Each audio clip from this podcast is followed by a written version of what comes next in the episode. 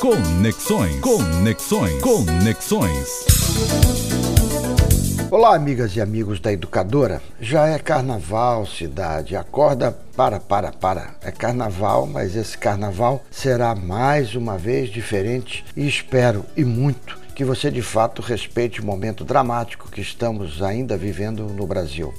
Temos que nos cuidar para podermos, como eu já estou conseguindo aqui na Espanha, ainda com muito cuidado, é verdade, viver mais plenamente resultado de um melhor enfrentamento da pandemia por aqui. Já podemos circular pelas ruas sem máscaras, o passaporte de vacinação já não é mais exigido, as quarentenas nas escolas para os que apresentam sintomas não são mais necessárias, não sem polêmicas com o setor de saúde, claro. Os bares noturnos já estão abrindo sem lotação restringida, enfim, voltamos a circular e ver as pessoas com um pouco mais de tranquilidade.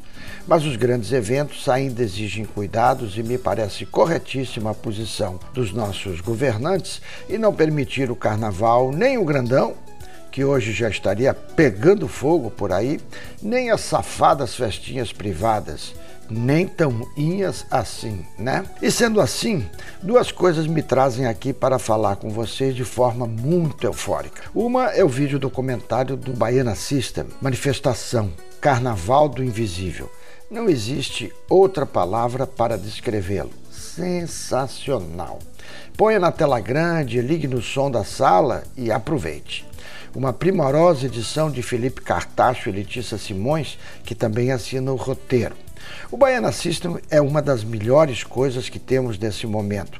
E eles souberam, com sua já conhecida boa música, fazer uma forte manifestação política para preencher, de fato, o vazio do nosso não carnaval. Acorda, trocadilho bem sucedido para que paremos para pensar nos que são invisíveis no carnaval e que devem estar sofrendo mais ainda com a sua não realização, e a corda dos blocos que tanto separa e discrimina. Aproveite também e compre o livro Mordaça, História de Música e Censura em Tempos Autoritários, escrito por João Pimentel e Zé Magil, publicado pela editora Sonora. Eles falam sobre o livro mesmo sem o ter lido e sim, porque ontem me deparei com uma magnífica matéria no jornal espanhol El País, num belo trabalho da jornalista Nayara Galarraca Gortazar. É impressionante como aqui na Espanha os temas no Brasil despertam a atenção das pessoas. E essa correspondente do El País aí no Brasil tem feito muitas matérias interessantes,